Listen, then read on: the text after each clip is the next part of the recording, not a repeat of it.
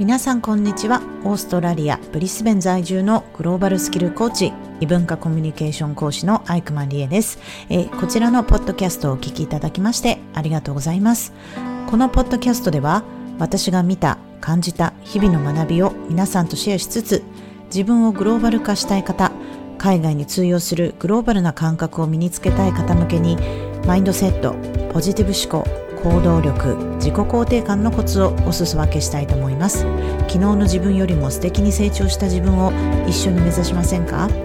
このポッドキャストは毎週金曜日に更新予定です。ぜひ番組をフォロー登録していただければ嬉しいです。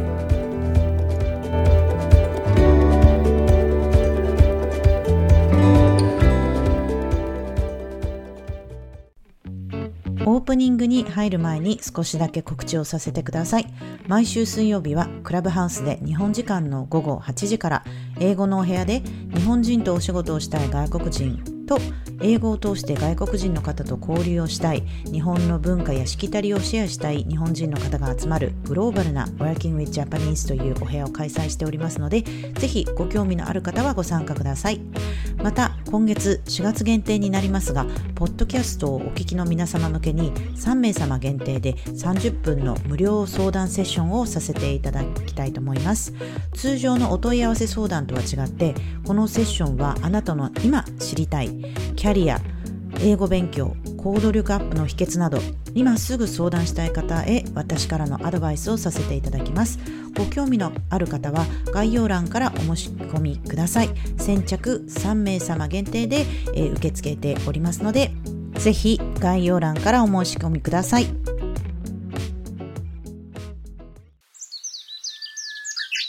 皆さん、こんにちは。今週はですね、まあいろんなことがありましたね。まずは、夫がですね、コロナに感染いたしまして、えー、テストをしてみたら陽性反応が出ましてですね、オーストラリアでは陽性が出たお家の人は7日間自宅隔離ということで、即7日間ですね、今隔離中でございます。週の初めに感染したみたいなんですけれども、まあちょうど週末結構庭のね、アップグレード工事をやっていてですね、ちょっとまあ風邪気味だと、あの、週末終わったくらいにね。そう。で、あの、今週ブリスベンでものすごい暴風があったんですよ。なんか風速14キロメートルぐらい。私ちなみに人生であんなにすっごい風の台風って、まあ記憶にないんですけどもね。で、うちのちょうど今その庭のアップグレード工事をしていて、あの、屋根、テンポラリーの屋根みたいなのがあるんですね。これなんていうの、ガズイボって言うんですけど、あの、こう普通にぬ、布じゃなくてこう、ファブリックがね、ある屋根があって、で、ちゃんといつもはね、こう足を止めていたんです。足っていうかスクリュー、スクリュー、何、ネジでちゃんと止めていたんですけれども、それを外して、もうすぐね、いろいろ工事するからってことで外してたんですね。で、そうしたらですね、このすごい風速の、えー、風が来て、で、飛んでっちゃったわけなんですよね。ピューっつって、こう、屋根みたいになってるんで、もう風に煽られて、それであの、YouTube とかでね、オーストラリアの台風がすごくて、お庭のトランポリンが、なんか庭のところとかもう全然2軒3軒ぐらいコロコロコロって飛ばされる動画を見たことがあって、もうそんな状態で、えー、うちもトランポリン飛ばされるのかとか、えー、とにかくこのねネジ、ネジで止まっていない足の部分がね、外れてしまっ、外してしまったんですよね、その工事をやってるから。で、まさかこんなすごい雨が降るとは思わなかったので、この屋根が私の家とお隣さんの家のど真ん中にバーンって夜中ね、すごい音がして、どうしたんだと思ったらそれが飛ばされて、で、あの、真っ暗な中で、え、何何？って思って庭を見たらですね、それがもうアップサイダウンっていうかもう上下反対にくるんってなってですね、これ一人では無理。って思って、風をもうパニック状態になって、あの、夫に、その、the roof is gone みたいな。な感じでね、言ってたんですけど、なんか人はね、やっぱりパニックになると、こう、現、何、今何が起こってるかをレポートするスキルが私は全くなかった。とにかく、you have to come! みたいな。こっちとにかく来てっていう感じでね、旦那を呼んで、あの、見てもらったら、その時にはまたね、風でビューンと飛ばされて、お隣のお家の真ん中にバーンってなってスタックしてたわけなんですよ。っていうのも、あの、フェアリーライトって言ってこう、なんか電気がつ、つ、つ、つながってたんですね。こう、フェアリーライトってなんて言うんだろうな。まあ、とにかくその、あの、屋根に電気がついていたから、その電線がね、くっついていたから、まあ、飛ばされなかったのかわからないんですけど、であと変な感じで、こう、スタックしてたんですね。家と家の間に。で、これは、と思って、で、二人でね、引っ張ってきて、うちのキッチン窓があるんですけども、そのすごい勢いなのが、これキッチンの窓割れるわと思いながら、二人でこの大きな3メートルぐらいのね、あの屋根、3メートル3メートルかな。そうういう屋根を二人でワシッと掴んで、これは風のね、この強さとか向きを見ながらタイミングを測って、おりゃーって言って庭の方に持っていくっていう、いやー本当に、なんて言うんでしょう。夫婦でなかなかそういう、えー、これはっていう、ちょっとで、絶対絶命な一瞬だったわけなんですよ。これは今動かしちゃいかん。つって風の、風の、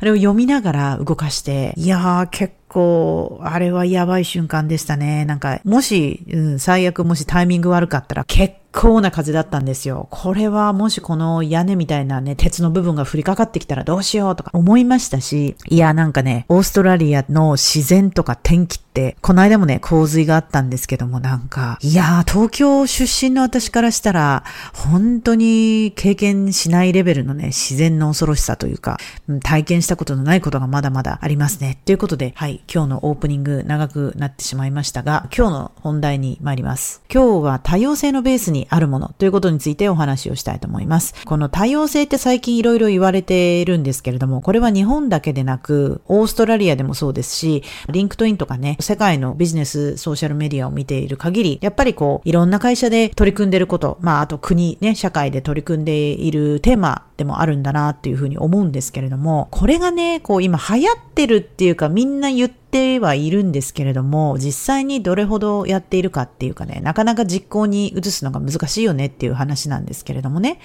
で、この多様性、多様性って言いながら、みんな、まあ、いろんな人がいますよね、この世の中には。ね、男性、女性の違いだったり、LGBTQ の方だったり、マイノリティのね、あとはもちろん身体障害者の方だったり、いろんな人がいて、そういう人をインクルードした、こう、受け入れた社会だったり、会社だったりっていうのを目指すっていういう動きがあるんですけれども、これのね、あの、ベースにあるものっていうのは、まあ、やっぱりね、相手の気持ちを思いやったり、相手の気持ちを想像するってっていうことが本当に一番大事なものだなと思います。で、まあなんでかっていうと、今週ね、私ある意味、ちょっと疎外感を受けたんですよね。まあその原因になったその出来事っていうのははっきりちょっとここでは申し上げないんですけれども、まあ要はコミュニケーションのね、した相手の方が全くなんか私のことを考えたり、気持ちを組み込んでいないなっていうことを感じることが、まああったわけなんですよ。で、あの、久々にそういう思いをしたので、え、ちょっと待ってって 全然こう、インクルードされていない感じ。まあそれが疎外感に感じたわけなんですけれどもね。で、これって、まあ相手の行動で感じますよね、それを。私だったらしないなっていうようなことをされるときに、なんか、だから今週はね、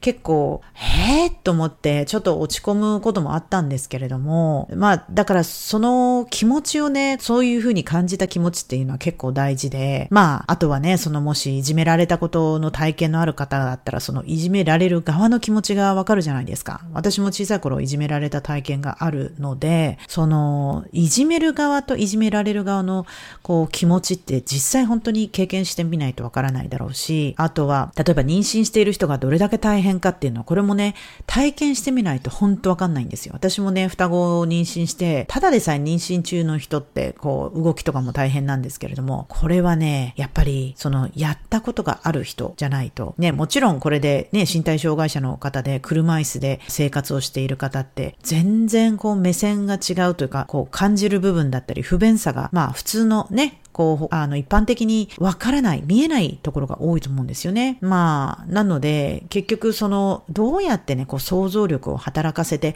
相手の気持ちを思いやるか、尊重するかっっていうのがすごく大事になってくるんじゃないかなと思います。あ、この、今週のですね、まあ、月曜日にダイバーシティインクルージョンというね、トピックで、まあ、クラブハウスに登壇させていただいたんですけれども、で、結構ね、盛り上がったんですよね。あの、いろんなこう、企業の会社の、えー、方だったり、ね、Google に勤めてる方とか、女性のなんか、えー、は、何、テック産業にいらっしゃる方とか、まあ、うちの企業ではこういうことやってます、みたいなことを言ってたんですね。で、まあ、あと、まあ、トピック的にもすごごく関心のあるトピックだったんではないかなと思うので、人も結構入っていたんですが、まあ私が思うのはそこに来る人って結局、あの、もうその大事なことを知っている人たちが集まってってるんじゃないかなと思うんですよね。なんていうのかな。もちろんこういうふうに、あの、啓蒙活動というか、これって大事だよっていうようなことを言うのは大事だと思うんですけれども、結局、うんうん、それって大事だよねって言ってくれる人って、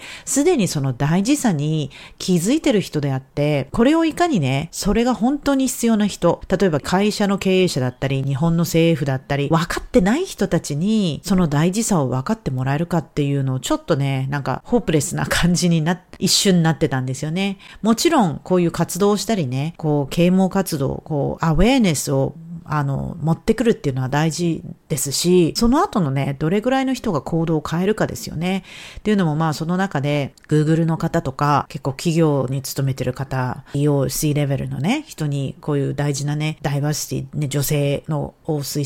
進したりとか、あの、いろんな話をしていると。ね、日本は、その、先進国、まあ全体的に見ても、この間のあの、レポートで、えー、っと、IMF ですか？レポートで、その、世界に比べても150カ国中、日本は122位ぐらいの女性のね、男女の、 power distance ですか、女性進出のポイントがかなり低かったと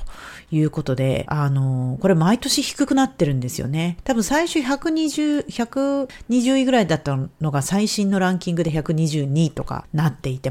全く改善されてないんですよ。だから、その、大事だよねって言ってるけれども、果たして行動に移す人とか、耳を貸す人をどうやって増やしていくかっていうのがすごく課題になりますよね。で、まあ、私がいつも言っているグローバルマインドとかね、えー、異文化理解だ、英語以上のね、言葉以上に必要なこういう見えない部分、そういうスキルも大事ですよっていうふうに常日頃言ってるんですけれども、まあ大体これも同じくね、賛同してくれる人っていうのはもうすでにそういうスキルを持ってる人だったり、すでに海外に行ったことがあって、いや、そうだよね、これ大事だよねって言ってくれる人が多いと思うんですよね。で、行ったことない人はだって想像できないんですもん。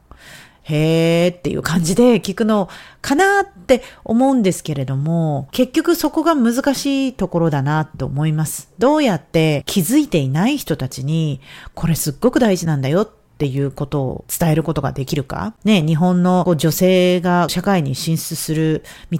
というかね、キャリアだったりがかなりは、幅、阻まれてるということがもうね、何年も過去何年、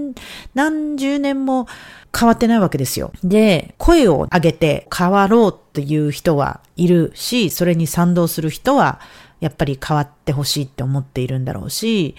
実際にどれほどの人が行動するか、多分そのミッションとしてやらなければいけないのは、やっぱり行動ですよね。行動でしか変えられないと思います。いくら話をしてても、こういうこと話をしていますとか、これって大事だよねっていう認識をね、出しても、そっから実際変えるまでの行動がないと何にも変わんないんですよ。ただ言ってるだけで。うん。で、まあ国会とかね、そういうポリシーを作る人、ね、あの政策を作る人とか経営者だったり、セミナーとか受けて、で、みんな分かった感じになるけれども、じゃあ実際何をアプライしましたか？何を行動に移しましたかっていう話ですよね。ですからまあ、なん、なんていうのかな。すごくそういう大事なポイントをね、シェアしたり、こう変えていこうっていう風な行動をする人、イベントしたり、セミナーしたり、私も頑張ってるわけなんですけれども、なるべく実際インパクトがあるのってどういうことなんだろうってちょっとね、振り返って思いましたね。ですから、その、わからない人に、やっぱり大事なこと、こうあるべきっていうのを分かってもらうとか、変わってもらうためには、うん、その、その先、その先にどういう世界があるかっていうのをいかに伝えることができるかということですよね。だってその想像力がないと、結局私最近見た記事で、あの、外国人のね、日本で暮らす外国人の方がまあ、例えば日常生活でどんな時にね、バイアスを感じているのかっていう、あの、記事がありまして、でまあいろいろエピソードが紹介されていたんですけれども、例えばね、その中の一つ、外国人の名前だとね、日本でお店の予約ができないっていうのがあったんですね。で、その記事でではお寿司屋さんに行きたいから、その日本人の方にカナダのお友達から予約してくれないかっていうふうに頼まれたんですって。で、まあいいけどどうして自分でしないの？って聞くと、外国人の名前を出すと予約ができないっていうことが多いらしいんですね。電話で最初は普通に人数とかね、日時とか話をしてたのに、最後に名前と電話番号を聞かれて、あ、この人が外国人って分かった瞬間、あ、やっぱり混んでいて予約できませんと言われることがあると。で日本人の名前だったら予約できたのにっていうのがあったらしく、これは結構ショックですよね。まあすごいね、バイアスというか差別されている状況だと思うんですけれども。私もね、日本に帰ると、まあめんどくさいので、もう旧姓であのレストラン予約しているし、